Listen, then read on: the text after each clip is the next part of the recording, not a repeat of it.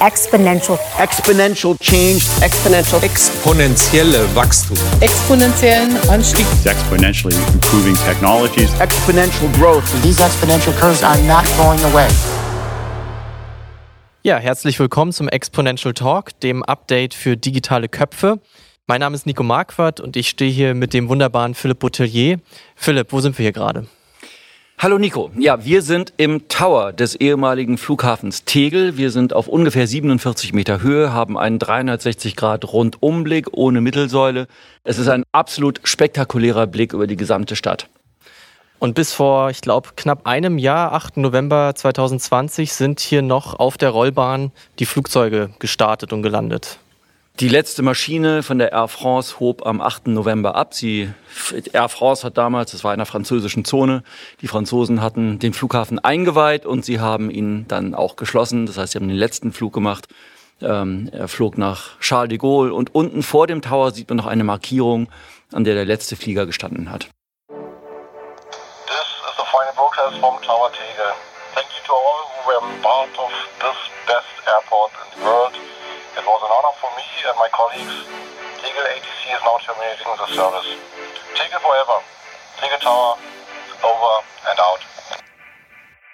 Aber am selben Tag schon hatte die BVG ihr System umgestellt und die Busse fuhren, vor allem der 109er, der 128er, ähm, zur Urban Tech Republic. Urban Tech Republic. Und das ist ein guter Stichpunkt, weil aus dem alten Flughafen Tegel wird natürlich auch in naher Zukunft ein ganz, ganz neues, großes Projekt, was natürlich fantastisch zu unserem Thema des Podcasts passt, Exponential Talk, weil wir möchten in unserem Podcast über ja, neue Technologien sprechen, über die Geschwindigkeit, in der sich vieles in den nächsten Jahren verändern wird. Und Philipp, vielleicht kannst du in ein paar Sätzen erklären, warum Exponential Talk? Warum haben wir es nicht Linear Talk genannt?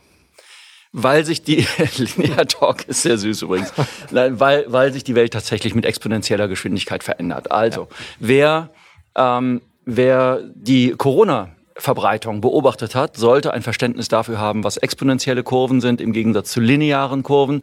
Auch wenn das größte Unvermögen des Menschen darin besteht, die Exponentialfunktion nicht zu verstehen. Das äh, sollte man jetzt allmählich verstanden haben. Und es trifft auf ganz viele Bereiche zu. Wir sehen Innovationen, die irgendwie ganz langsam anfangen und ewig brauchen und ganz plötzlich ist alles voll davon. Was sind die Prozesse dahinter? Was hat sich verändert in der Welt? Und warum verändert sich gerade jetzt so vieles? Das sind Fragen, die wir gemeinsam beleuchten wollen. Ganz genau. Wie du schon sagst, exponentielle Entwicklungen sind schwer vorstellbar. Ja, beispielsweise können wir uns alle vorstellen, wie weit 30 Schritte sind. Mhm. Das ist ein Erfahrungswert. Damit können wir linear denkende Menschen gut umgehen. Aber was ist mit 30 exponentiellen Schritten? Das sprengt schon unsere Vorstellungskraft, ja, weil 30 mhm. exponentielle Schritte schlichtweg ausreichen würden, um unseren Planeten 26 Mal zum Runden. Ja, 26 Mal, das muss man sich erstmal vorstellen. Oder auch um zum Mond zu fliegen und wieder zurück. Ja, und genau in diesem Tempo wandelt sich aktuell unsere Welt, unsere Technologie und damit auch ganze Branchen. Mhm. Philipp, wie würdest du exponentielle Entwicklungen erklären? Ich fange ich fang mal andersrum an. Ich habe ich hab als Schüler einen genialen Lehrer gehabt und äh, wir hatten alle Schwierigkeiten, Exponentialfunktionen zu verstehen. Ähm, und er hat äh, eine degressive äh, Exponentialfunktion genommen, hat gesagt, pass auf, guck dir das Bierglas an. Nicht? Am Anfang äh, schrumpft das Bier, der, Schaum obendrauf ganz schnell und dann wird's immer langsamer und immer langsamer und irgendwann bleibt er quasi ja. stehen. Ja. So und äh, das war das erste Mal, dass ich verstanden hatte, was, was er mit der mit der E-Funktion meinte. Mhm. Äh, wir reden aber über das Umgekehrte, nicht das sich abbremsende, sondern eben nicht das schrumpfende, sondern eben das sich sehr schnell verbreiternde. Äh, was mich mit am meisten beeindruckt hat, war, äh, als ich meinen Artikel über Digitalisierung geschrieben habe. Ähm, äh, guck dich nochmal zurück, als ich, bin ja schon ein alter Kerl, äh, als ich ähm, jung war und mich anfing für Computer zu begeistern, war das allercoolste, was es überhaupt gab auf dem Markt, ein Cray Supercomputer. Mhm. Mit dem mhm. Cray, mit dem Cray 1 wurde es plötzlich möglich, Wettersimulationen zu machen. Der kostete damals unvorstellbare, ich weiß gar nicht, nach heutiger Kaufkraft wären es, glaube ich, 50 Millionen gewesen. Von welchem Damals Jahr kostete der, glaube ich, 10, so Anfang der 80er Jahre. Anfang der 80er, okay. So. Und, ähm, und dann hatte ich mir, damals hatte ich das iPhone 11, als ich diesen Artikel geschrieben habe und äh, hatte dann mal nachgerechnet, wie stark ist eigentlich die Rechenpower in diesem iPhone. Äh, und dann, und dann ähm, stellte ich fest, dass ich in meinem kleinen Telefon 6000 Supercomputer hatte. das hat mich dann irgendwie beeindruckt. Nicht? Und so ging es weiter und weiter. Also wir, wir haben unfassbare Rechenpower in den kleinsten Einheiten. Ja. Und diese Rechenpower, die ermöglicht plötzlich Dinge, die früher nicht möglich gewesen wären. Das erklärt auch, warum das ganze Thema Artificial Intelligence, KI, künstliche Intelligenz ähm, so, so große Durchbrüche hat in letzter Zeit. Die Methoden, dahinter. Die Modelle sind im Prinzip die gleichen, wie in den 70er und 80er Jahren schon bestanden, aber wir haben inzwischen äh, sowohl das Datenvolumen, um das Training der Maschinen durchzuführen, als auch eben die Rechenkapazität, um sowas äh, noch in unserem Leben zu erleben. Das heißt, Rechenoperationen, die damals quasi unmöglich gewesen wären, die Jahre gebraucht hätten, die gehen jetzt in Sekunden.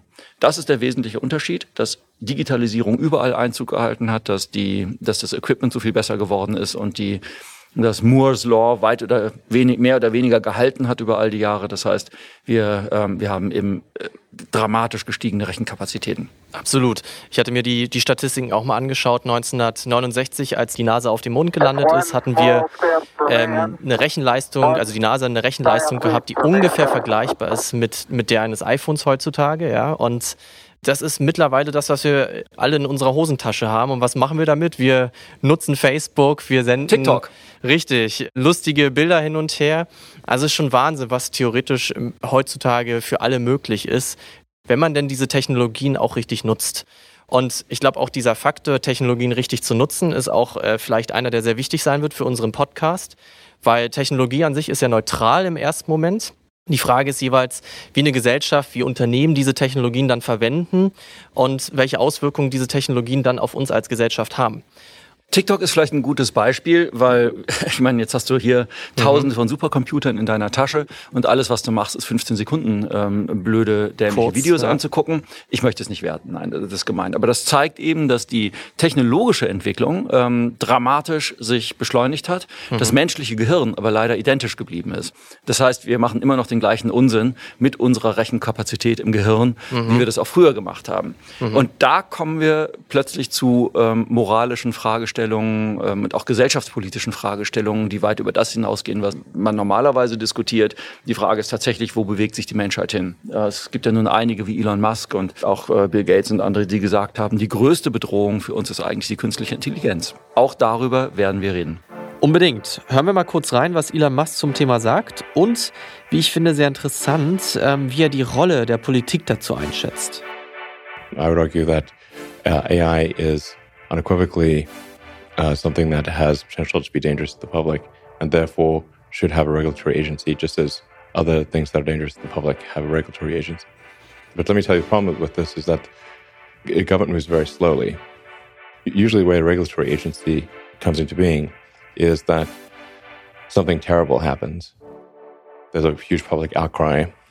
And years after that, there's a regulatory agency or, or a rule put in place. Bist du jemand, der sagt, künstliche Intelligenz, also ähnlich wie Elon Musk, wird die, ja, die Menschheit zerstören? Oder bist du da eher jemand, der da sagt, auch hier ist es wieder wichtig, vielleicht äh, Grenzen zu setzen, gleich am Anfang der Entwicklung? Und je nachdem, wie wir dann diese Grenzen definieren, ist es an sich eine Technologie, die sehr viele Potenziale mit sich bringt. Da sind wir mittendrin in dieser Diskussion. Mhm.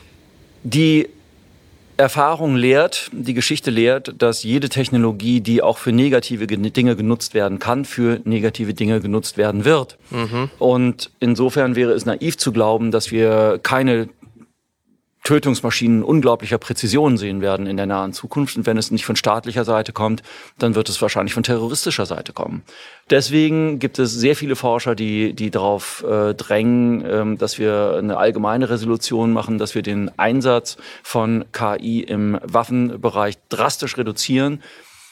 Und damit kommen wir dann schon zu der nächsten Frage. Also angenommen, die Staaten einigen sich darauf. Ähm, die, die, United Nations äh, vereinbaren gemeinsam ein Moratorium, mhm. ähm, ähnlich wie, wie das im Bereich der Atomwaffen auch passiert ist. Äh, und wir stellen die Forschung ein.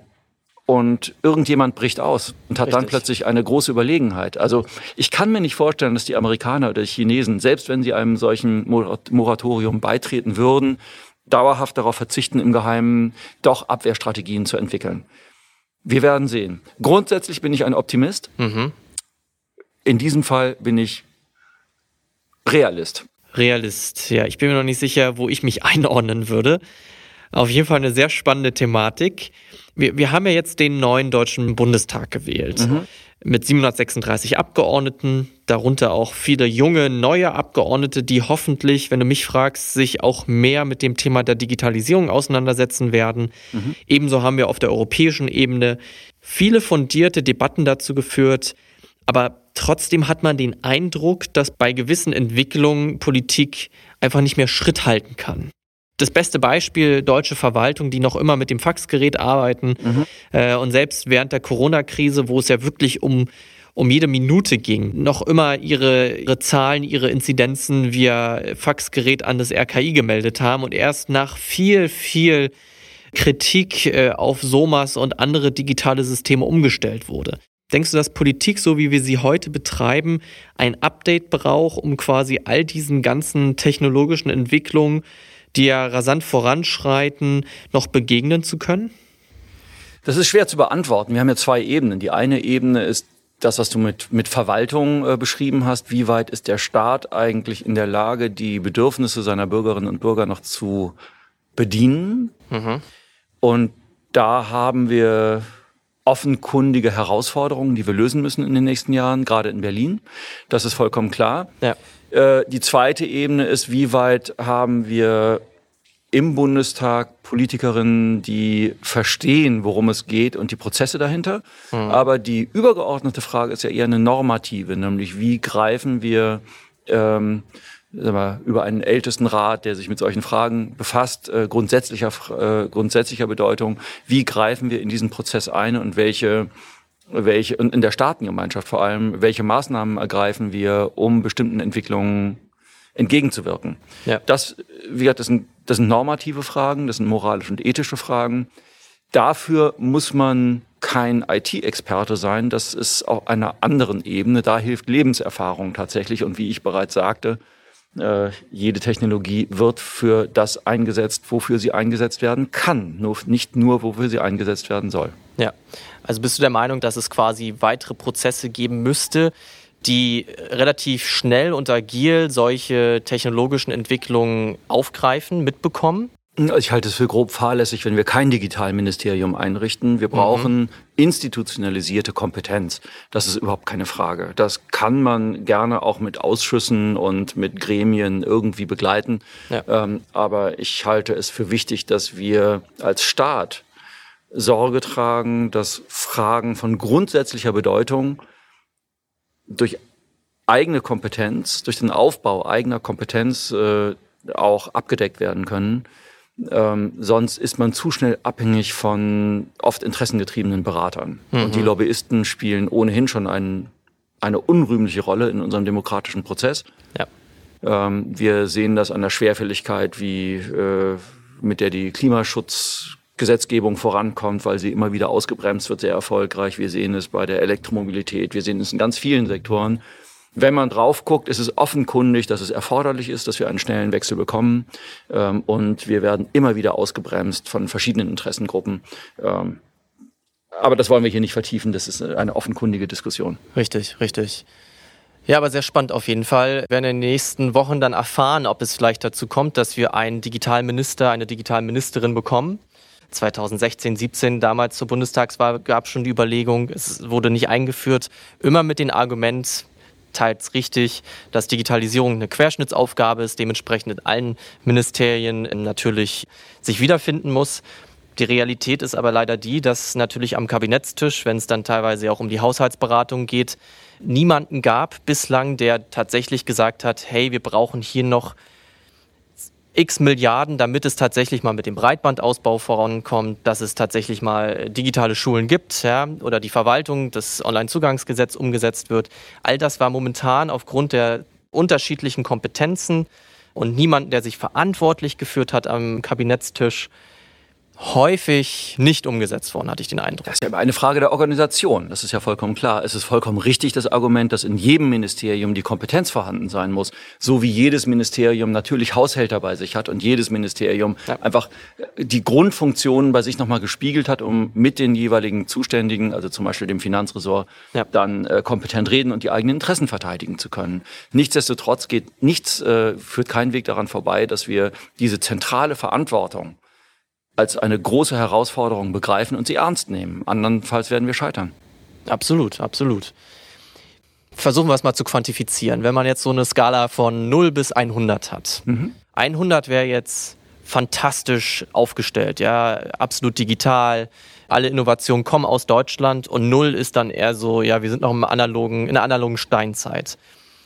Wo würdest du uns einordnen?